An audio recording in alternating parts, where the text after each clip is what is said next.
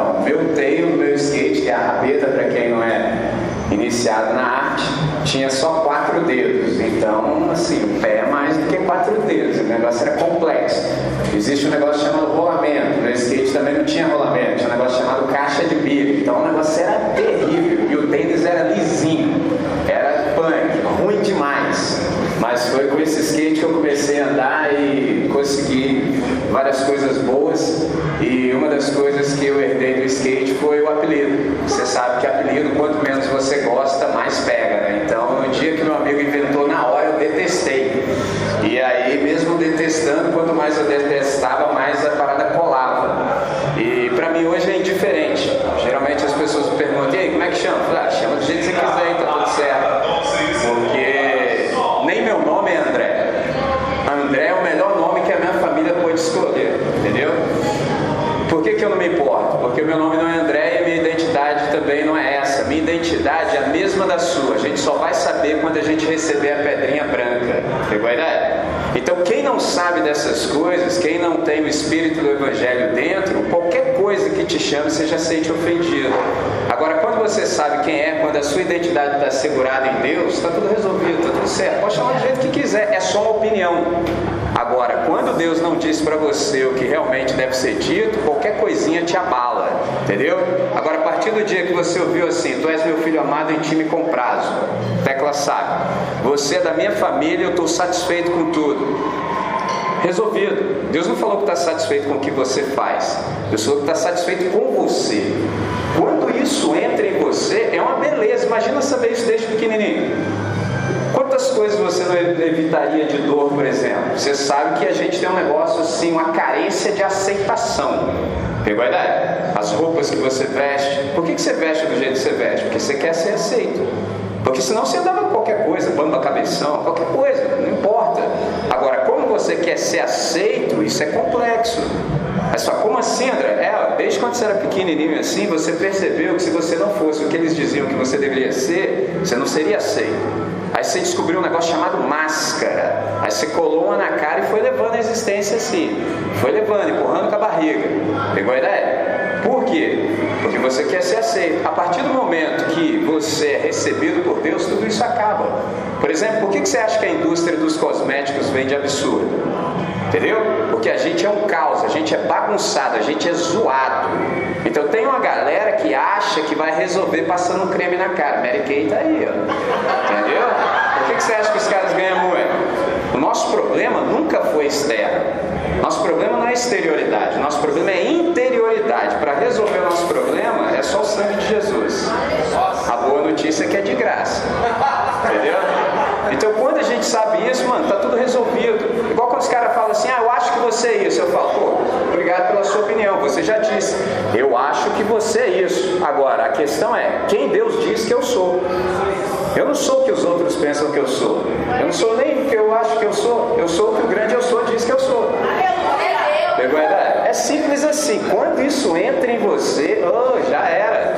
Pegou? Aí você anda livre, está livre de opiniões, está tudo relativizado. Você fala, como assim, André? É simples. Você vai ouvir cada voz que existe no planeta a partir da voz que você já ouviu. Se as vozes que há no planeta disserem aquilo que a voz já disse, você fala assim, amém. Ou seja, assim seja.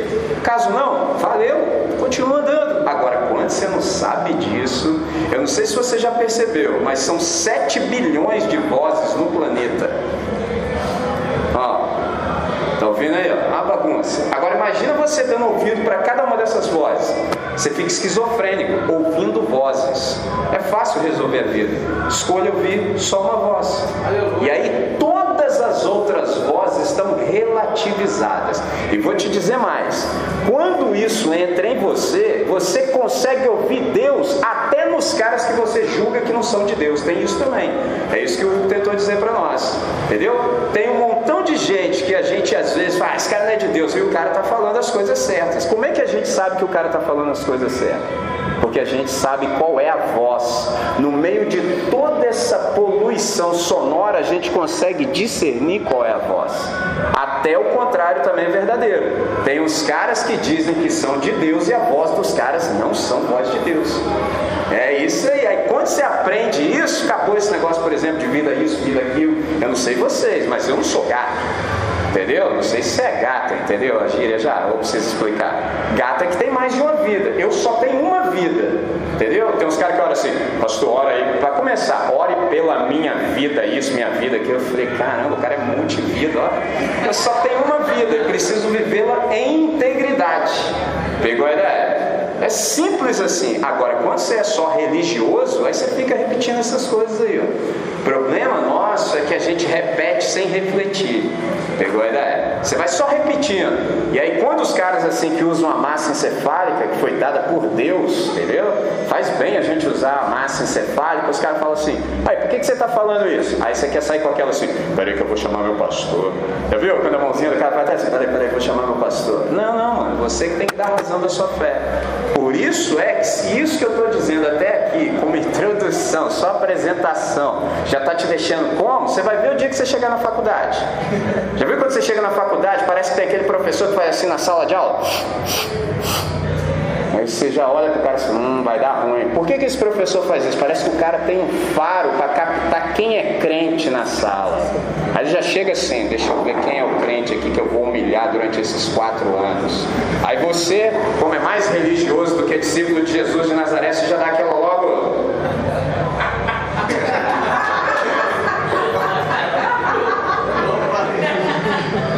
Pegou? Mas é nessa velocidade, porque se fosse mais rápido seria Matrix. Ideia?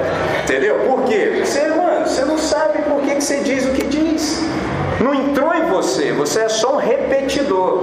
Agora, quando a fé está no seu coração, meu irmão, você racha o cara. Entendeu como é que é o lance? Pô, mano, quem, as únicas pessoas que sabem o que está acontecendo no planeta somos nós. Por uma razão óbvia, nós somos da luz. Os caras andam assim, ó, meio-dia os caras estão tá assim, ó, não enxerga nada. Nós não. Nós sabemos o que está acontecendo no planeta. Agora, quando isso não encontra espaço no seu coração, aí você vem na reunião, chega na hora do louvor, você dá. Já viu a galera que chupa dente na hora do louvor? Pegou? O cara fica com. É, vai vendo aí. Mas não serve para nada, mano.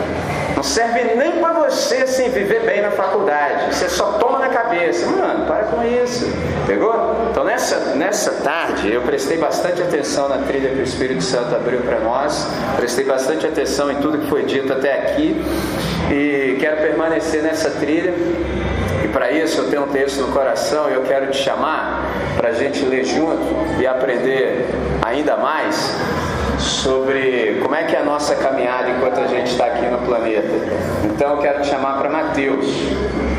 Abre o Evangelho segundo Mateus. Mateus. Vem comigo para Mateus. Eu vou ler o último versículo do 16 e depois eu sigo em frente e vou te dizendo por onde nós vamos. Mateus capítulo 16, eu começo no 28, que é o último verso. Mateus capítulo 16, verso 28 diz assim: Em verdade vos digo que alguns há dos que estão aqui que não provarão a morte até que vejam vir o Filho do Homem no seu reino capítulo 17, eu leio a partir do verso 1, vou até o verso 9. Seis dias depois, tomou Jesus consigo a Pedro e a Tiago e a João, seu irmão, e os conduziu em particular a um monte muito alto. E transfigurou-se diante deles, e o seu rosto resplandeceu como o sol, e as suas vestes se tornaram brancas como a luz. E eis que lhe apareceram Moisés e Elias, que falavam com ele. Pedro, tomando a palavra, disse a Jesus: Senhor, bom é estarmos aqui. Se queres, façamos aqui três tendas ou três tabernáculos: um para ti, um para Moisés e um para Elias. E estando ele ainda a falar, eis que uma nuvem luminosa os cobriu. E da nuvem saiu uma voz que dizia: Este é o meu filho amado, em quem me comprazo. Ouvi-o. E os discípulos, ouvindo isto, caíram sobre os seus rostos e tiveram grande medo. E aproximando-se Jesus, tocou-lhes e diz: Levantai-vos e não tenhais medo. Verso 8. E erguendo ele os olhos, ninguém, e erguendo eles os olhos, ninguém viram senão unicamente a Jesus. E descendo eles do monte, Jesus lhes ordenou, dizendo: A ninguém conteis a visão, até que o filho do homem seja ressuscitado dentre os mortos. Verso 14. E quando chegaram a multidão, aproximou-se-lhes um homem, pondo-se-lhe de joelhos diante dele e dizendo: Senhor, tem misericórdia do meu filho que é lunático e sofre muito, pois muitas vezes cai no fogo e muitas vezes na água. E, trou e trouxe-o aos teus discípulos e eles não puderam curá-lo. Verso 17. E Jesus respondendo disse: Ó geração incrédula e perversa, até quando estarei eu convosco e até quando vos sofrereis? Trazei-mo aqui. Verso 18. E repreendeu Jesus o demônio que saiu dele, e desde aquela hora o menino sarou. Então os discípulos, aproximando-se de Jesus em particular, disseram: Por que nós não podemos expulsá-lo? E Jesus lhes disse: Por causa de vossa pouca fé. Porque em verdade, em verdade vos digo que, se tiverdes fé como um grão de mostarda, direis a este monte: Passa daqui para colar, e há de passar, e nada vos será impossível. Verso 21. Mas esta casta de demônios não se expulsa senão pela oração e pelo jejum. Vamos falar com Deus. Senhor nosso Deus e nosso Pai, nós queremos te agradecer pelo privilégio que a gente experimenta exatamente nesse momento e queremos suplicar que o Senhor possa nos equalizar, que o Senhor possa nos colocar na frequência certa, que o Senhor possa nos ajustar, de tal maneira que a gente possa ouvir a tua voz. Silencia, Senhor, todo o ruído no nosso íntimo, de tal modo que possamos continuar a ouvir a tua voz. Essa oração nós fazemos no nome que é doce, no nome que é belo, o nome do nosso Senhor, nosso irmão mais velho, Cristo Jesus de Nazaré, hoje e sempre. Amém. Amém. Esse é um texto riquíssimo, repleto de ensinamentos, e eu quero, pelo tempo que a gente vai ter aqui agora, conversar um pouco sobre ele com você. Perceba que no verso 1 está dito assim: seis dias depois.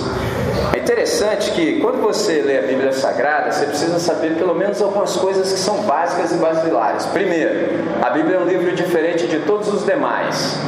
Você tem a possibilidade, por exemplo, de ler na presença do autor. Nenhum outro livro te dá essa possibilidade. Por exemplo, suponhamos que você tem um autor predileto e você gosta muito dele ele vem à sua cidade dar uma sessão de autógrafo. O que, que você faz? Enfrenta uma fila, ganha um rabisco no livro e mete o pé, vaza, some. Por quê? Porque tem mais gente querendo. Com a Bíblia é diferente. Você está todo o tempo, o tempo todo na presença do autor. Traduzindo, você só não aprende se não quiser. Se você quiser, só se falar, Senhor, o que está escrito aqui?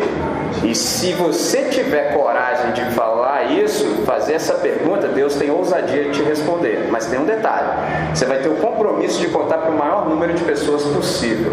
Entendeu? Então, primeira coisa, a Bíblia é um livro diferente dos demais. Você pode ler na presença do autor. Mas tem um detalhe: você precisa compreender primeiro a segunda parte para depois compreender a primeira. Aí você falou assim: ih, caramba, sabe por quê? Você já, quantas vezes você já tentou começar a ler a Bíblia e essa altura do campeonato você já largou para lá? Sabe por quê? Que tem umas partes assim que você fala, não é possível que esse negócio aqui é inspirado. Já ouviu falar de genealogia, Levíticos, números? Você, ah, vou pular essa parte. Por que, que você não entende a primeira parte? Pela razão óbvia. Porque a Bíblia você só vai entender a primeira parte após ter compreendido a segunda. Só como assim? Eu não te falei que ela é um livro diferente? Então, na primeira parte você tem símbolos, você tem arquétipos, você tem tipos. Na segunda parte você tem Jesus, você tem a luz, você tem a cruz. Traduzindo, como você está na presença dele todo o tempo, o tempo todo, você fala assim: Jesus, o que quer dizer essa parte que ele vai falar? Essa parte significa isso, isso, isso, isso. Assim, Uau! Então você só vai compreender a primeira parte se você já tiver compreendido a segunda. Pegou a ideia? E tem mais. Como a Bíblia é um livro diferente dos demais, se liga na ideia, presta atenção. Não se distraia. Isso é assim mesmo. Se liga na ideia. Como a Bíblia é um livro diferente dos demais, você precisa se aproximar desse livro desconfiar de que tem alguma coisa no texto que você ainda não percebeu. Pegou a ideia? E aí você precisa falar assim: Jesus, eu tenho certeza que aqui há algo que eu ainda não percebi. O senhor mostra para mim? Aí ele fala assim: Claro, mas nunca se esqueça, você tem um compromisso de dizer para o maior número de pessoas possível. Esse texto aqui tem vários ensinamentos. Eu separei alguns para nós hoje. Uma coisa interessante: sabe por que, que você já começou a perder um pouquinho da atenção? Porque nem sempre isso que está rolando aqui desse jeito é normal para você você. Para Jesus é normal o tempo todo. Por exemplo, quantas vezes você já viu o seu pastor ser interrompido no meio do sermão? Você já viu os caras quebrando aqui o teto, colocando alguém paralítico aqui para ser curado? Você já viu um negócio desse? Já viu em algum lugar? Pegou a ideia? Porque a gente está tão distante da maneira como Jesus procedia que quando começa a acontecer as coisas do jeito dele, a gente fala: que está rolando? Por exemplo, está vendo esse ensinamento que a gente acabou de ler? Você se deu conta que Jesus está fazendo isso aqui em movimento? Pegou a ideia? Jesus é um tipo de pessoa que não para nunca de se movimentar. Nunca. Entendeu? Nunca. Nem isso a gente se dá conta. Por exemplo, já viu toda a campanha anual que a gente tem de missões, que os caras falam assim: ah, temos que cumprir o ID de Jesus? ID em português é um imperativo. Mas quando você tem possibilidade de ler no original, não é um imperativo. É indo, é um gerúndio, ou seja, nós fomos chamados pra, por Jesus para vivermos nesse gerúndio existencial missional. Traduzindo, enquanto nós vamos pela vida, aí nós manifestamos a nossa identidade para todas as pessoas. Vou traduzir mais ainda. Já viu quando você está no seu trabalho, na sua faculdade, no seu ambiente, por exemplo, familiar, enfim, qualquer ambiente que os seus pés estejam, você é um missionário naquele lugar. Você tem duas maneiras de agir. Uma, você pode falar assim: aí, mano, vai ter uma programação, vamos lá comigo na minha igreja? Então você está achando que igreja é um lugar que tem CNPJ, tem CEP, tem rua, tem uma placa, você acha que é isso. Ou você pode falar, mano, eu sou discípulo de Jesus de Nazaré, estou inserido nesse contexto como missionário, é nós. Aí o cara que te encontrar vai ter um encontro genuíno com Jesus de Nazaré, porque se encontrar com você é o mesmo que se encontrar com Jesus. Você nunca vai chamar o cara para vir no lugar. Você vai falar para o cara quem é Jesus, porque o cara perguntou para você qual é a tua. Só como assim, André? Não é você que fala primeiro. É o cara que vai te interrogar. Ele vai falar assim: aí, meu irmão, na moral mesmo, você até tem assim o layout, a fachada, o design, pegada, visual, look igual o meu. Mas por que, que tudo seu é diferente, mano? Nada você faz igual todo mundo. Por quê? Ó, oh, o cara que te interroga. Aí você fala: tá com tempo? Senta aí. Sabe qual é a minha? É porque eu sou discípulo de Jesus de Nazaré, estou sob a disciplina dele. Então as coisas para mim são do jeito que eu vejo ele fazer e do jeito que ele me fala. Tá pegando a ideia? Aí o cara fala: Como é que é esse negócio aí? Você fala: Está com tempo? Anda comigo, ó. Anda comigo, passa uma semana comigo, passa um mês. Sabe o que vai acontecer depois disso? O cara vai falar assim: Aí na moral, tem mais gente como você? Ó. Aí você fala: Tem sim. Fala, mas cadê essa galera? Ah, a gente costuma se reunir assim, ó. Ó, cara, e dá para eu ir também? Dá. Essas coisas que acontecem com você, pode acontecer comigo também? Você fala, se você der espaço. Pegou? Agora, quando você não sabe disso, mano, você pode chamar o cara 200 bilhões de vezes. Trazer nego até cuspir no fogo, andando na parede, não vai rolar nada. Sabe por que, que não vai rolar? Porque você não demonstra isso pro cara todas as vezes que você está com ele. Sabe o que, que ele pensa no coração? Ele pensa assim, meu irmão, não aguento nem você, eu não gosto nem de você, eu ainda vou no lugar que tem pelo menos mais 300 como você, não vou nada. Ó, oh, pegou a ideia? O cara fala, Deus que me livre. Oh, esse é o problema, galera. Seis dias depois de quê? Seis dias depois que Jesus está andando com esses caras, demonstrou para eles quem ele era, qual era a identidade dele, quanto custava para andar com ele, para onde ele iria e qual seria o destino da galera que ousou andar com ele. Esse é o ponto. Porque o Pedro diz: Tu és o Cristo, filho do Deus vivo. Isso é fantástico, porque colocou Pedro numa relação diferente com Jesus.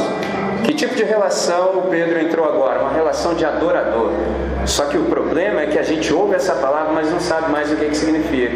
O que, que a gente acha que é adorar? Mano, se falar assim, vamos adorar, o cara vai arrumar um jeito aí de tocar um teclado, entendeu? Como é que é lance? Porque a gente acha que adoração é música. É também, mas está longe de ser só isso. Por uma razão óbvia. Tudo de bom que você sabe de Deus. Aí começa com o que vai.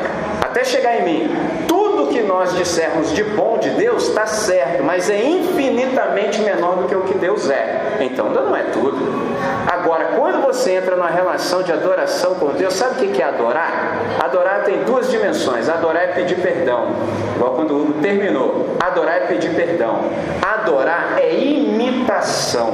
Ora, se Jesus é o meu Senhor e eu sou adorador de Jesus, duas coisas eu faço. Primeira, eu caio de joelhos. Eu reconheço quem Ele é, percebo que entre nós há uma diferença, uma distância abissal, intransponível. Vejo que Ele é santo, eu sou pecado puro. Não é que eu sou pecador porque eu peco. Não, não, não. Pegou a ideia?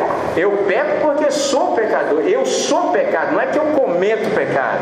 Quando você compreende isso, você cai de joelhos. Ato contínuo, Deus te reergue e fala assim: agora você é do meu time. Aí você começa a imitar Jesus de Nazaré. Por que, que eu estou dizendo isso? Porque se Jesus não fosse quem é, eu e você teríamos uma desculpa para não vivermos bem. Só como assim, André? Simples. Porque se dependesse só de você ler a Bíblia para você viver certo, você ia continuar vivendo errado.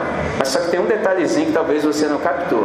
E o Verbo se fez carne e habitou entre nós e vimos a sua glória como a glória do unigênito do Pai, cheio de graça e cheio de verdade. Traduzindo, agora nós sabemos como Deus é. Você tem dúvidas de saber como Deus é? É fácil. Olha para Jesus de Nazaré. Porque em Jesus de Nazaré a gente vê Deus como Ele é e o ser humano como deve ser.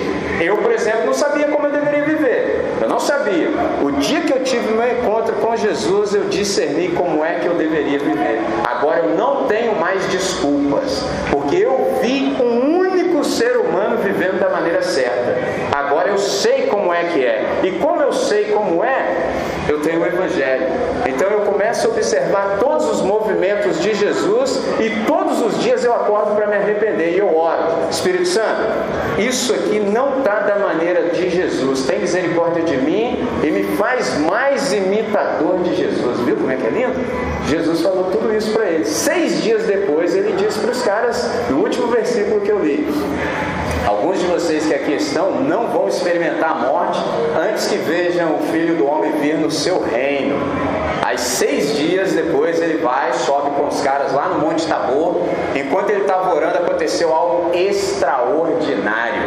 O que, que aconteceu? Ele se transfigurou, ele se metamorfoseou. Interessante que o aspecto de Jesus mudou completamente. E eu não sei se você parou para pensar, mas tem um detalhezinho. Um detalhezinho só. Jesus é o ser humano por excelência. Nem sempre a gente se dá conta disso. Fala, como assim, André? É simples. Já viu quando você faz besteira? Aí você fala assim, ô cara, aí, você tem que entender o seguinte, mano. Sabe como é que é, né? Porque é errar humano. Ó. Aí você vai repetindo isso. Não, não, não, não, não, não. A única pessoa que é humana no planeta, no universo, é Jesus de Nazaré. Aí eu te pergunto, você já viu Jesus errando? Você já viu Jesus descumprindo com a vontade do Pai? Você já viu? Não. Aí você fala, epa, então você está com problema. Sabe por que, que eu e você erramos? Porque nós não somos humanos no jeito de Jesus. Nós somos humanos caídos, Jesus não. Então, nesse momento aqui, você sabe que nós pecamos e destituídos estamos da glória de Deus, certo? Agora você imagina você vendo um ser humano como deve ser em todo o seu esplendor. Foi o que os caras viram. Quando eles viram isso, é, não restou força nos caras, os caras caíram. E é interessante que a gente lê isso, mas não se dá conta. Tem uns caras que falam ah, que eu estou vendo Deus aqui, que não sei o que. Mas, irmão, você vê Deus mesmo? Rapaz, nunca que seu comportamento seria como é. Não tem como. Deus está aqui como cantor? Tá. Só que Deus está aqui, mas Ele não está se manifestando em plenitude. Só como assim? Simples. Se ele adensar um pouco mais a presença dele, sabe o que vai acontecer? O sermão vai acabar na hora, porque eu já vou começar a glorificar Deus, você vai no ritmo também. Isso porque Deus adensou um pouquinho mais. Você fala, opa, o negócio aqui está diferente, irmão. Isso é um pouquinho de adensamento. Se ele adensar um pouco mais, você já vai para o chão já, você já vai colocar o seu rostinho na terra, que é o melhor lugar que ele deve ficar. Se ele adensar um pouco mais a presença dele, você perde os sentidos. E se ele adensar mais, aí você. Eu vejo esses caras, não, porque Deus está aqui, que é nós. Eu falei, é, irmão, não estou vendo nada disso aí não. Porque se tivesse mesmo, você não estava aí com essa papagaiada toda. Você no mínimo estava aí inundando o chão com lágrimas, porque você sabe quem você é. Pegou? Porque quando Deus se revela, a primeira coisa que você vê é quem você é. Porque o choque de realidade é tão brutal que você fala, meu Deus do céu. Pegou a ideia? Por quê? Porque você é creme puro. Você está cheio de cosmético em cima, você está cheio de máscara, você já convenceu todo mundo que você é isso aí, mas você sabe que você é uma fraude. Você sabe disso. Você sabe que quando você se olha no espelho, nem você se reconhece mais. Você olha lá, você não sabe nem o que é aquilo mais. E se acha que está colando para Deus. Nunca colou.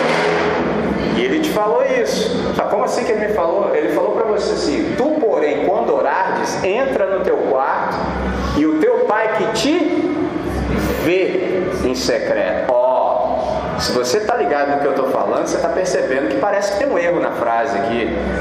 Desde quando eu oro, ou seja, desde quando eu falo e Deus não me ouve. Desde quando eu falo e Deus me vê. Desde quando Deus sabe que eu sou mentiroso. A ideia? Porque aqui a gente já sabe as orações que faz que emplaca. Você não pode orar do jeito de verdade aqui, porque se você orar de verdade aqui, os caras amarram a sua lata. Entendeu? Imagina que você ora assim, Senhor Deus Altíssimo. Os irmãos, aleluia, ó, vai fluindo, tá maneiro, não tá emplacando. Aí você fala assim, Deus, tu sabes que sou safado. Pô, o irmãozinho já abriu na hora. Sabes que sou vagabundo, não gosto de trampar, sou preguiçoso, não quero nada com nada. Estudar para mim não existe, eu sou um 71, canalha. Ó, oh, os irmãozinhos estão. Fica todo mundo sobressaltado. Mas você acha que você falou novidade? Você acha que você falou novidade? Sabe o que é o problema, galera? O problema é o seguinte: tudo isso que eu falei, para a galera de igreja que é religioso, é mais do que ser pecador. Eu posso chegar na reunião e falar: aqui só tem pecador. Os caras não sentem nada, os caras, é nós. Agora você fala assim: ó, só safado aqui, os caras, oh, quem trouxe esse pregador, ele tá maluco? Tá escrito, cara, mas a gente não leva Deus a sério. Te livrar disso, falou assim: tu, porém, quando orares, entra no teu quarto, fecha a porta e o teu pai que te vê em secreto. Sabe qual é a ideia? Porque quando você está com a porta fechada, você tem que pensar com as categorias de um judeu. Judeu ora no mínimo uma hora. Imagina que você entrou no seu quarto, fechou a porta, você acha que vai ficar assim? Amantíssimo Deus do universo, Criador e sustentador Senhor, o senhor sabe que eu sou um setinho, Senhor. O senhor sabe que quando os irmãos colocam aquele dinheiro lá naquele negócio lá, como é que chama mesmo, Senhor? É o é, gasofilácio? Pô, minha vontade tá de meter a mão naquela parada lá, meu irmão. Igual lá na EBD, assim, quando os caras tiram a oferta, eu fico, hum, ó. Oh. Você acha que você está surpreendendo a Deus quando você fala isso? Claro que não, rapaz. Ele sempre sabe porque ele sabe tudo que há para se saber. Quem não sabe é você. Aí você fala, hum, sou falhado. Aí Deus fala, é isso aí mesmo. Como você reconhecer o que é, eu estou pronto para te transformar. Agora, sabe o que é o problema? O problema é que a gente gosta mais de ser religioso. Então, como a gente não gosta de transformação, a gente está sempre querendo arrumar um jeito só de mudar, só na exterioridade. É mudando. Não, não, não, não. Fé cristã não lida com mudança. Fé cristã lida com transformação. Por isso que o primeiro chamamento do Evangelho é: venha e morra. Já viu quando você faz feio assim, que você quer ficar no sapatinho? Entendeu? A galera do rap tá ligada. Não, no sapatinho. Não, não adianta ficar no sapatinho, irmão. Seu problema só se resolve com três bons cravos. Você vai ter que morrer e o Espírito Santo te ressuscitar para novidade de vida. Aí a coisa vai começar a fluir. E aí todo dia de manhã, se você permanecer no planeta que é de Deus, ele vai te dar uma nova oportunidade de se arrepender. E todas as vezes que você se arrepende, ele tem possibilidade através do Espírito Santo de te fazer mais parecido com Jesus de Nazaré. Aí só, hum, tá pegando a ideia? É o que meu amigo tentou dizer para vocês. Porque ninguém acorda num novo dia para viver tudo de novo. Todo mundo acorda num novo dia para viver tudo de modo novo. Não há rotina, não há repetição. Todo Se você não está vendo isso, alguma coisa está com problema. Esses caras viram quem Jesus é. Não restou força nos caras, os caras caíram durinho. Pá! Entendeu? Aí o Pedro, se você ler em outra versão desse texto, desse episódio, ele começa a falar o que não deve. Porque assim, quando você está em êxtase, entendeu? Está fora de si, tem hora que você tropeça nas palavras. E o Pedro fala assim: Senhor, se quiseres, podemos fazer aqui três tendas. Ó, a ideia do cara. Vamos fazer aqui um negócio bonito para não ficar aqui, porque bom é estarmos aqui. Por exemplo, eu sou de um ambiente assim mais tradicional, tem até uma música assim: Bom estarmos aqui, louvando a Deus. Aí você, ó, sorrisão na cara, aqui, porque fora daqui o pau canta, os caras, bom estarmos aqui. Aí tem uma lá, ao teu amor eu me submeti, e extasiado então me senti. Falei, ó, o Pedro teve essa sacação. Falei, hum, rapaz, o negócio aqui tá fluindo, mano, é nós, uh! Vamos fazer três tendas aqui. A ideia do cara.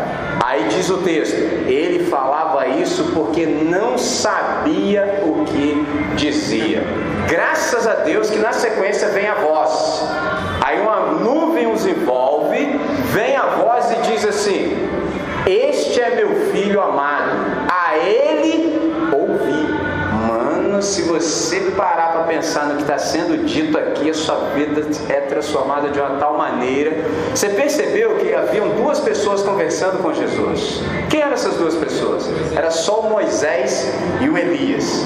Aí fala Moisés e Elias, ah, e daí? Não, e daí é o seguinte: você tem que saber quem é o Moisés. Moisés foi aquele cara que Deus chamou para mostrar aquilo que o pecado fez comigo e com você. Só como assim? Eu só traduzi algo que está escrito que você já leu, mas talvez não compreendeu. Já ouviu falar de um negócio chamado lei? A lei só serve para mostrar o que o pecado fez comigo e com você. O que está escrito nos Dez Mandamentos? primeiro deles, não terás outros deuses diante de mim. O que está sendo dito ali sobre mim e você? Que nós somos idólatras. Você já percebeu que é só não, não, não, não, não, não? Então a lei diz para você o que você se tornou a partir do pecado. Só que não te ajuda em nada. Entendeu? Não te ajuda em nada. Aí vem um cara chamado Elias. Boca pesada, o cara era punk na palavra. Aí o Elias representa os profetas. Você fala assim, uma palavra que a gente usa muito, mas perdeu o significado. O que, que é um profeta? Mano, se o profeta aparece, você começa a tremer na base. Por quê? Se ele apareceu e você ouviu, é porque você está em pecado. Profeta é aquele cara que te chama ao arrependimento. Presta atenção. A lei mostrou quem nós nos tornamos, certo? E o Elias é aquele que chama ao arrependimento. Os dois estão conversando com Jesus. Aí vem a voz e diz assim: Esse aí é o meu filho em quem eu tenho todo o meu prazer. Ouçam-no. Sabe o que está sendo dito ali?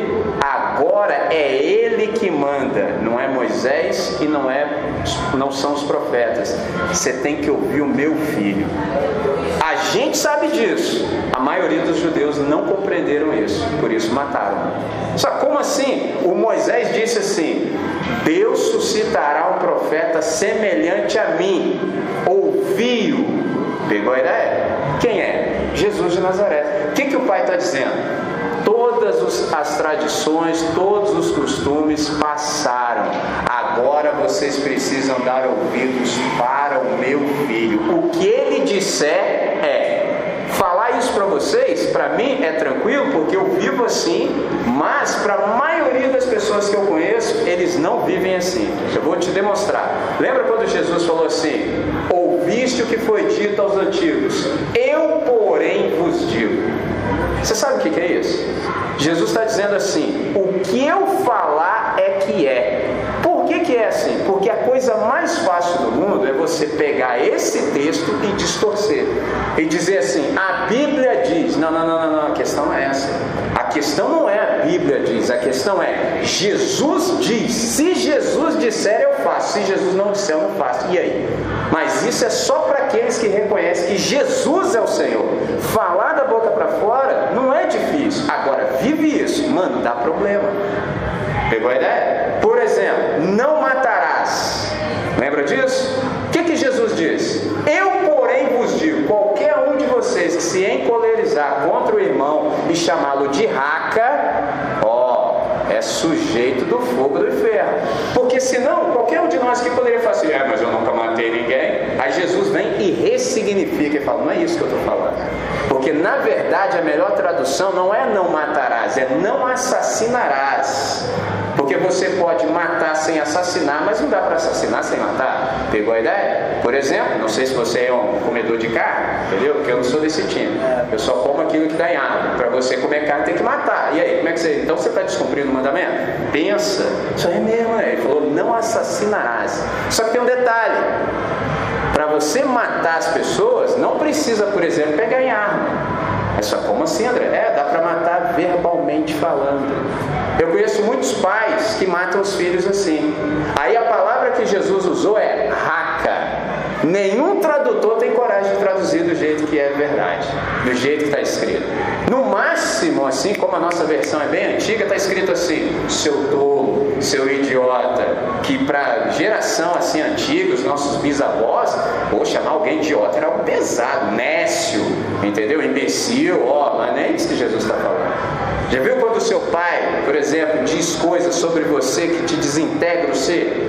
É isso que Jesus está falando. Pegou a ideia? E os nossos pais, pessoas próximas de nós, têm essa capacidade de falar coisas que nos ferem lá no íntimo. E para você resolver isso leva tempo. É isso que Jesus está falando. Pegou a ideia? Então, quando você se dá conta disso, você percebe, mano, a questão não é o que a Bíblia diz, a questão é o que Jesus diz. Por exemplo, não adulterarás. Não, estou de boa, está tranquilo, é Jesus. Então, aquele que olhar para uma mulher com intenção impura no coração, já adulterou com ela. Eu falei, nossa, velho. Pegou a ideia? Anda aí na rua então. O negócio, o negócio é frenético. E aí? Eu estou falando para vocês. Pegou a ideia? É desse modelo. Aí o Pedro está lá em êxtase, lá não sabia o que estava falando. Aí vem a voz e diz: ouçam-no. E sumiu os dois. Sumiu Moisés, sumiu Elias, ficou só Jesus. Aí Jesus vai toca nos caras. Interessante. Toca nos caras e diz assim: não tenham medo, levantem-se. Aí eu disse para vocês há pouco: quando você vê Deus, mano, você não pula, você não grita. É como? A única coisa que você pode fazer é gritar pelos seus pecados. Você vai se agarrar nessa coluna aí, entendeu? Porque nem sempre a gente se dá conta onde a gente está quando a gente não se entregou para Deus. Tem umas pregações, por exemplo, um dia o cara virou para mim e falou assim: Eu gosto daquele tempo bom, pastor. Eu falei: Ih, o cara é nostálgico. Eu gosto é de hoje, eu vivo só hoje. Não, naquele tempo, quando os pregadores eram bons, o cara me tirando. Não, não, você tem que saber ler, olha a ideia do cara. Não, que quando o pregador dizia assim: Ó, se não aceitar Jesus, vai para o inferno. Aí eu fico quieto, não me perguntou nada, ele só está emitindo a opinião dele. Ele falou, né? Eu falei, não. Aí não. Aí perguntou minha opinião, não posso me omitir. Né? Eu falei, não. Ele falou, não? Eu falei, não, isso aí não é o Evangelho. Falou, como não? Eu falei, não. O Evangelho não ensina que se a gente não aceitar Jesus, a gente vai para o inferno. Como não? Eu falei, não, primeiro que ninguém está aceitando ninguém aqui não, né? Você acha que você está em condição de você aceitar Jesus? Você acha que é assim, produto de feira, que é isso? É Deus que está te aceitando mediante arrependimento e fé. Já começa assim, é Ele que te recebe. Encontrar você. Não é você que encontra Deus, ele não está perdido, quem está perdido é você. O cara já, é, agora aguenta aí. E segundo, não é que vai para o inferno, já está. Não é que vai, não, já está. Qual é a boa notícia do Evangelho? Deus, pelo seu poder, invade o inferno e tira de lá quem Ele quer, quando quer. Isso é o Evangelho. Quem morrer sem se entregar só vai descobrir onde esteve o tempo todo. Agora, é lógico que existem níveis de inferno, são vários infernos. Tem gente agora que vive o inferno em casa, vive o inferno na escola, vive o inferno no trabalho. Agora, tem aquele final lá, ó, que é irreversível, aquele que é o terror total. Pegou a ideia? Agora tem mais. Depois que Deus invade o inferno e tira de lá quem ele quer, não acaba a obra aí. Aí ele começa a tirar o inferno das pessoas. Ó, não sei se você já viu, mas na nossa comunidade sempre tem gente que jura de pé junto que saiu do inferno, e quem sou eu para dizer que não? Mas que eu percebo que o inferno não foi tirado delas, eu percebo. Mas fala, como assim, André? É simples. Todas as vezes que Deus falar algo, essa pessoa é do contra. É simples assim, é sempre aquele cara que fala, não, mas é que, ó, não tem mais é que. Quando Deus fala, você só pode falar o seguinte: Amém. É do seu jeito, Senhor, e não mais do meu. Eu não entendi nada, mas seja feita a tua vontade e não a minha. Os únicos caras que vão falar isso com prazer são os caras que saíram do inferno e tem o inferno sendo retirado de si todos os dias a partir do discipulado. Esses caras sentem prazer em Deus. Mas, uau! Jesus toca neles e diz assim: Não temas. Por que, que ele fez isso? Porque todas as vezes que você vê Deus, você se enche de terror, você fica panicado, entendeu? Porque você passou para outra dimensão. Pegou a ideia? Aí você fala: Uau! É como o Hugo disse há pouco. Está presente? Está presente, mas nem sempre a gente tem consciência da presença de Deus. Por exemplo, se a gente tivesse consciência da presença de Deus, a nossa vida seria completamente diferente. Por exemplo, eu não sei se você já viu os irmãos assim que andam na rua, né? nessa toada aqui, ó. Os caras só assim. Você viu o cara lá, o cara tá assim.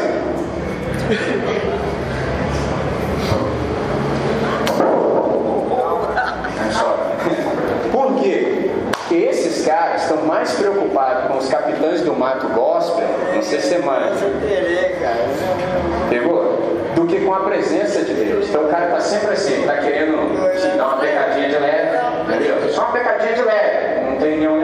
Ele fica só com. Deixa eu ver se já agora a igreja está. o cara fica nessa. Só que ele se esquece do seguinte: que é a presença de Deus. Porque não é que Deus está aqui, aqui é que está em Deus. Atos 17, 28. Porque nele nós vivemos, nos movemos e existimos. Vou te exemplificar isso. Já ouviu falar de retiro espiritual? Aí o irmãozinho lá, sabe como é que é? Né? Fiscalzão a natureza no retiro espiritual. Porque retiro espiritual é assim, o último recurso da igreja para ver se dá jeito no peão o cara é todo enjambrado. Aí não, vamos fazer um retiro que agora vai. Aí o cara estava lá só consumindo os carrinhos dele, tranquilo, observando as árvores, ver se as folhas estavam lá, naquela toada. E só Aí nisso, né, cara? Na piscina, viagem na ideia, na piscina, descalço, tranquilo, fumando cigarro. Quando ele viu o pastor, ele. Aí, ó, pegaram o cara, cigarrinho, quando ele viu o pastor, ele já jogou o cigarrinho, já pisou, descalço, né? Aí, e a fumaça dessa forma. Ai, pá. Ao pastor, cheio de sabedoria de Deus, foi se aproximando e disse assim: irmão, ó, cara. dizer para o irmão que eu sou mais poderoso do que Deus online nessa hora. Você sabe, né? Porque assim, convivendo no ambiente, você vai aprendendo evangeliquez, aprendez, igrejês, o que é isso, pastor? Onde já se viu você falar uma bobagem dessa? Todos nós sabemos que Deus é todo poderoso. O cara está lembrando da escola bíblica dominical. O pastor, não, não, não, não, não, você está errado. Eu sou mais poderoso do que Deus e prova e demonstra. O cara, como assim, pastor? Está maluco? O cara, sim. É como assim? Não, seguinte, eu vim lá embaixo, percebi que o irmão estava aí consumindo seu tabaco, feliz da vida, observando a natureza, que estava tudo em cima e tal. Bom, só me viu, jogou o cigarro, pisou sobre ele descalço. Entendeu? Então eu sou mais poderoso que Deus, porque Deus estava vendo isso aí o tempo todo, você não sentiu nada, mas foi só chegar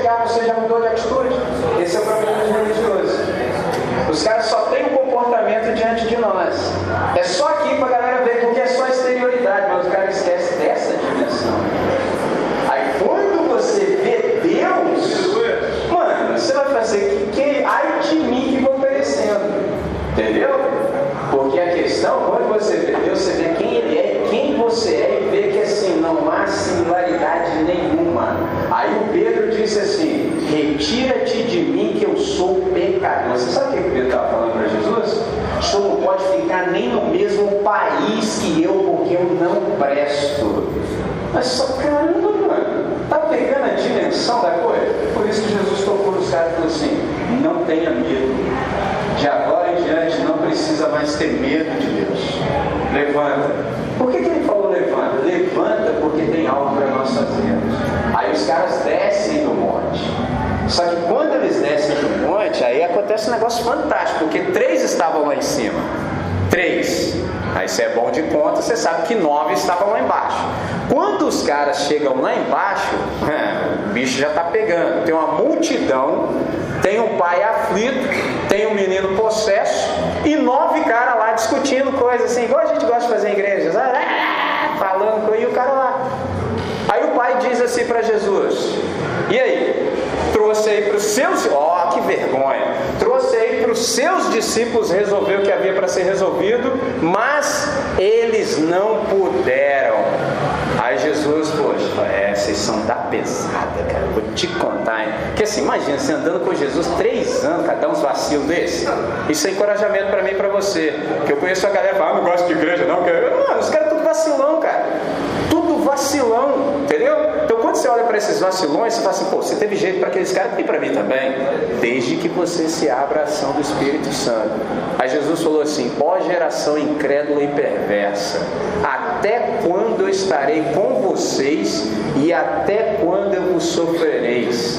Traz aqui. Quando ele traz, faz o que deve ser feito. Aí os caras, assim, no particular, né? Filme queimadão, vendo para Jesus e fala assim: Senhor, por que, que a gente não conseguiu fazer essa parada aí, pô? Você tem que ler e entender isso assim, você, ó, na moral, aí, o que, que a gente fez ferrar isso aí? O que, que a gente conseguiu? Por causa da pouca fé de vocês. Porque se vocês tivessem fé como um grão de mostarda, mano, faz uma pesquisa aí para você procurar saber que tamanho é um grão de mostarda. Daquela mostarda, não é como a nossa, não. É aquela. Mano, você falava para esse monte sair daqui e ir lá para o mar e não seria impossível. Aí ele diz: Mas esta casta aí só se expulsa com oração e com jejum. Qual é a questão que eu quero finalizar nossa conversa aqui? Seguinte: ficar no êxtase ou é um negócio fantástico, você fica com. Ah, dá para chupar o dente, entendeu? Só que tem um detalhezinho: tem que descer, irmão. O Pedro tentou, Deus nem deu ideia para eles. Você não sabe o que você está falando. Você não sabe o que você está falando. Ouça o meu filho. O que, que eu quero te dizer? Se você ouvir essa voz, algumas coisas vão acontecer com você. Primeiro, você vai saber quem você é. Enquanto você não ouvir a voz, você não vai saber quem você é. Você vai ser o que os outros vão dizer que você vai ser. Você vai só errar na existência, só vai dar cabeçada. Entendeu? Vai escolher mal, por exemplo, ó. Tá vendo esse bambolê aqui no dedo? É uma comunicação. Entendeu? Significa que eu não tenho o dom do celibato. Entendeu? Eu não consigo viver só. Então, agora, para esse bambolê chegar nesse dedo aqui, mano, eu tive que saber quem eu sou. Porque assim, você já deve ter visto assim, a fachada do cara, a pegada. Se você nunca me viu, você está assim, os camaradas é pastor. Pegou? E que irmãzinha que vai fechar comigo? Que eu sou entre furada. Eu sou entre furada. Eu sou imitador de Jesus, então é só furada. Não é qualquer irmã que fecha, não, irmão. Entendeu? Vai que a irmã quer andar lá, igual Barbie lá, vai fechar com você né, nessa toada. Não vai fechar, irmão.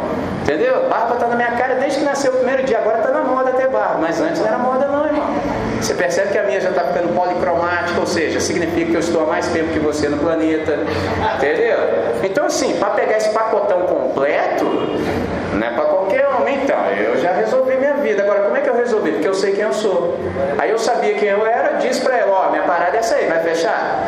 Ah, não, é nóis. Falei, então, beleza. Aí eu tinha que fazer algo no planeta também. Eu tinha que discernir minha vocação. Pegou? Porque eu estou aqui no planeta, então há partir da minha identidade. Mas se eu não soubesse quem eu era, mano, eu ia aceitar qualquer coisa. Aí você escolhe mal, por exemplo, seu curso na universidade.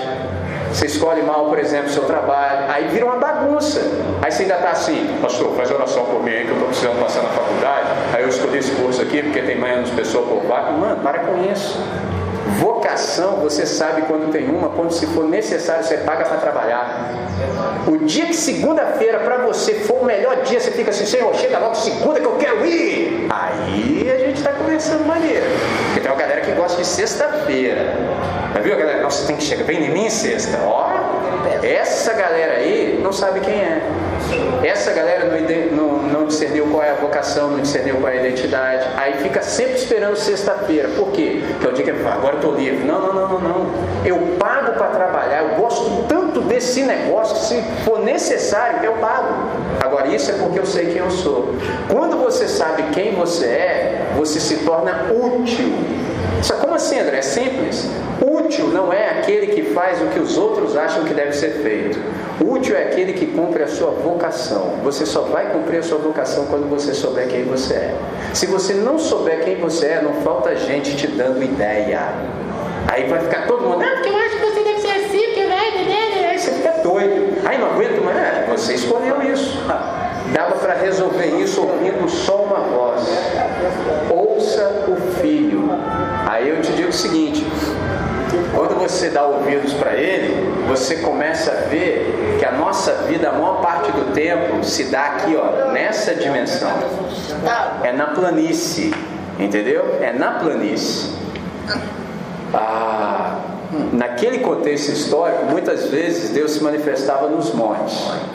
Graças a Deus que hoje a gente é do Novo Testamento, isso não é mais necessário. Não precisa mais subir em nenhum lugar para ter contato com Deus, porque o nosso contato com Deus agora é através do Filho. Eu sou o caminho, a verdade e a vida. Ninguém vem. Não parece que está errado? Deveria ser ninguém vai. Não, é ninguém vem. Eu e o Pai somos um. Isso, uau, que lindo! Naquele dia, só três discípulos estiveram lá em cima e tiveram essa possibilidade de ver. Hoje não. Segundo aos Coríntios 3,18 diz que nós contemplamos como por espelho a glória de Deus. E quando nós contemplamos essa glória, nós somos transformados de glória em glória à imagem do Filho. É só uau! Traduzindo, todas as vezes que você olha para esse texto, você vai ver uma imagem aqui. Qual imagem você vê aqui? a do Filho de Deus, o nosso irmão mais velho. Essa é a primeira imagem que você vê. A segunda imagem que você vê é a sua. Aí nessa hora você fala assim: nossa, como Jesus é lindo, como ele é belo, como ele é maravilhoso, ele é o superlativo da excelência. Uau! Na sequência você vê quão feio você é. Na hora que você vê quão belo Jesus é e quão feio você é, embora você coloque cosmético e máscara na cara, e você fala assim: nossa, como eu gostaria de ser parecido com Jesus. Isso para o Espírito Santo soa como uma oração. E ele fala assim: eu faço. Como é que ele faz? Todas as vezes que você se arrepende. O que, que eu tenho para dizer para vocês para a gente concluir esse momento? Mano, é legal ficar no êxtase, é maneiro ficar lá em cima, mas o tempo todo, todo o tempo, uma grande parte do nosso tempo, a gente vai estar na planície. E na planície a chapa esquenta. No mundo tereis aflições. Graças a Deus pela conjunção adversativa. Mas tem de bom ânimo. Eu venci o mundo. A última coisa que eu quero dizer para vocês: Jesus falou assim que o problema deles em relação ao que aconteceu era a incredulidade. E ele diz: Esta casta não se expulsa senão com oração e com jejum. O que, que ele está dizendo? O problema de vocês é que vocês não levam fé em mim. Mas só, como assim, André? Por exemplo, qualquer um de nós aqui sabe que quando há uma manifestação demoníaca, como é que resolve isso? Você não fica de caô, não tem conversa. Por quê? O nome de Jesus é o nome sobre todos os nomes. Todos os seres espirituais sabem quem manda no universo. Os únicos caras que são desobedientes somos nós. Todas as vezes que você pronuncia o nome de Jesus, vaza todo mundo. Nós somos os únicos que não levam Jesus a sério e continuam aqui. É um negócio muito louco. O que, que ele está falando? O problema de vocês só se resolve assim. Ele está falando da possessão quanto também da incredulidade. Ele fala com oração e com jejum. Aí eu quero te lembrar um negocinho básico e basilar. Você sabe que a gente é ocidental. Aqui no Ocidente, quando fala assim de comida, você sabia que a gente come dez vezes mais do que o necessário? Você sabia disso? Dez vezes mais do que o necessário. Você já viu aquela oração que diz assim: o pão nosso de cada dia hoje. Se você observar isso devagarzinho, pão. Pão é comida básica. Jesus não falou, a nossa guloseima de cada dia nos dá hoje, a Nutella. Não, não, não, não. Pão. Pão tem, todos os dias, mas detalhe, pão nosso, não é pão meu, é pão nosso. Não posso comer o pão sozinho. Pão nosso de cada dia. Já viu os irmãos em glutão? O cara chega na festa e ainda tem coragem de falar assim: Ó oh, irmão, não, vou te falar a verdade, ó, entuchando. Os caras só assim. Ó. Aí o cara ainda tem audácia de falar assim: crente não bebe não, mas come. E ele acha isso bonito. O cara é um glutão. Eu vou te contar. E acha positivo ainda. Crente não bebe não, mas come. Uma glutãozão. Ó, dez vezes mais. Eu sei que você está falando assim, André, tem misericórdia, mas eu nem como isso tudo. Mas ainda assim você desperdiça. Aí o camarada, ó, o que, que eu ouvi? Ainda bem que não me perguntou, pastor, não fui no estudo não, porque sabe como é que ainda comi um podrão e me fez bem. Eu falei, quê? Olha a frase, eu comi um podrão e não me fez bem. Eu falei, mas como assim? Como é que um negócio que chama podrão pode fazer bem? Não pode. Ou então eu enlouqueci mais ainda, né? Eu não estou entendendo mais nada. Pão nosso de cada dia. Ou seja, eu vou comer para hoje. Eu não vou comer o que eu não comi ontem e também não vou comer aquilo que eu poderia comer amanhã. Eu vou comer para hoje. Exemplo: você já levantou da mesa com fome? Pegou aí? Já. Você tem que levantar com fome para sobrar um espaço. O cara vai entuchando. Olha só, eu nunca vi, por exemplo, colocar combustível no carro e falar assim: agora vamos descer todo mundo, desce todo mundo do carro, por favor. Aí o cara fala: por quê? Para ele se recuperar. Daqui a pouco nós seguimos a viagem. Como assim? A pergunta é: por que, que você, depois que almoça ou janta, nossa, aí vai soltando cinto? Que parada é essa? Como assim? Esse é o nosso problema, galera. Ó, só se resolve com oração e com jejum. Enquanto a gente não levar Jesus a sério, a gente está aí ó, misturado no meio da rapaziada, não está fazendo efeito nenhum. A gente só está passando vergonha e Jesus sofrendo com a gente. Porque ele falou assim: ó, vocês vão fazer o que eu faço e obras maiores, porque eu vou para junto do meu Pai. Essa caramba é mesmo. Maior em que sentido? Não é de qualidade, é de extensão. Porque ninguém vai conseguir fazer mais do que como você vai fazer. Agora, em extensão, sim, porque Jesus era um só quando teve no planeta Terra. Mas olha quantos tem aqui agora. Imagina se a gente levar Jesus a sério.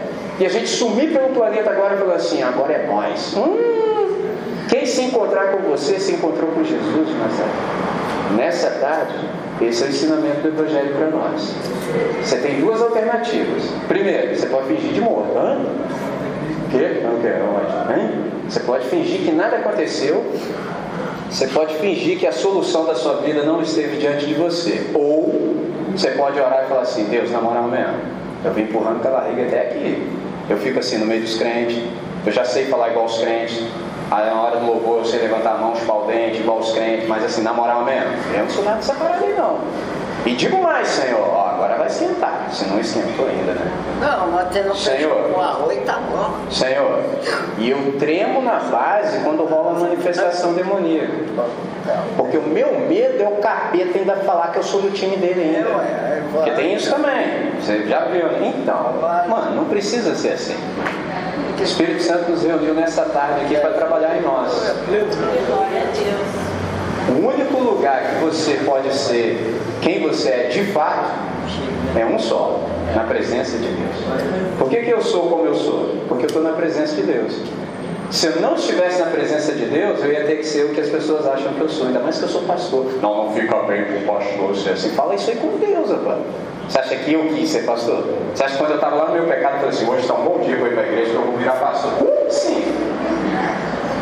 Foi ele que falou assim: você, né, cara? Eu falei: opa, como é que resiste um negócio dele? Não resiste. Aí falou: ó, mas tem um detalhe: eu quero que você seja você. Eu falei: ah, aí é tudo que eu queria, porque eu não estava sendo eu.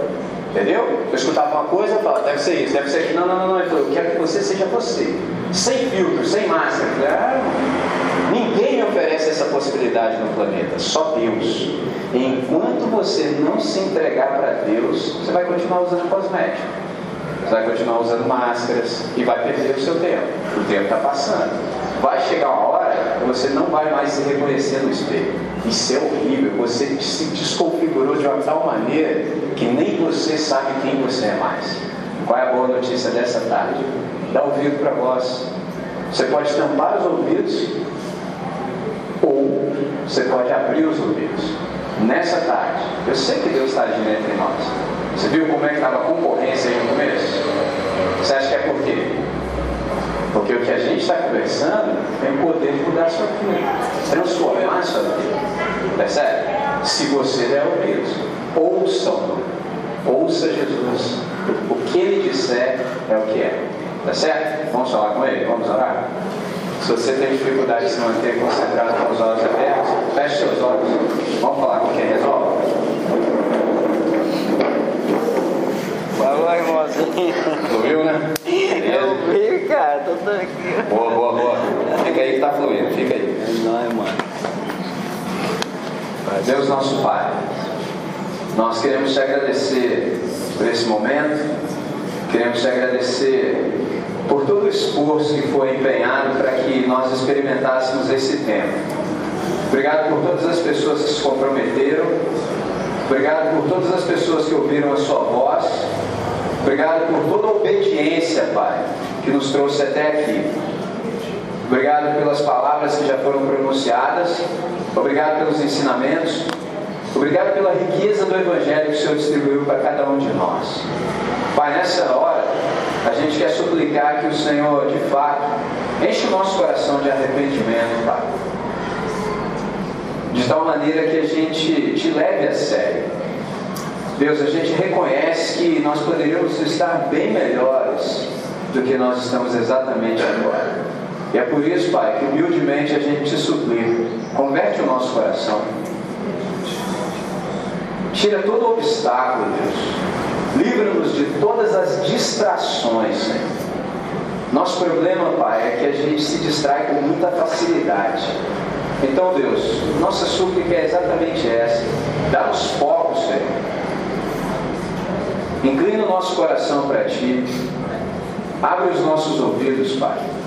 De tal maneira que a gente sinta prazer em Te ouvir na pessoa do nosso irmão mais velho. Guarda toda essa compreensão que o Senhor nos trouxe nessa tarde no nosso coração. De tal maneira que essas palavras gerem vida em nós. Que a nossa adoração, Pai, não fique restrita a um momento mas que a nossa adoração possa encontrar espaço na nossa vida, de tal maneira que, quer comamos, quer bebamos, façamos tudo para a tua glória. E que todas as pessoas que tenham contato conosco possam perceber quem de fato nós somos. E que uma vez que elas percebam, elas também notem e saibam quem o Senhor é. Obrigado, Deus, pela nossa vocação. Obrigado pela nossa salvação. Cuida de cada um daqueles que aqui estão de tal maneira que eles sejam guardados pelo Senhor. É isso que nós te rogamos, é isso que nós te pedimos e é assim que nós te agradecemos. Em nome de Jesus. Amém, Senhor. Amém. Valeu, Joana. Pode Jesus?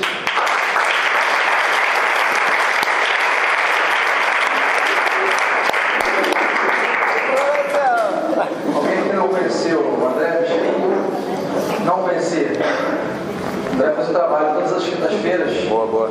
Né, voluntariamente aí. É um cara assim, finalmente, tudo aquilo que ele falou aqui, ele faz.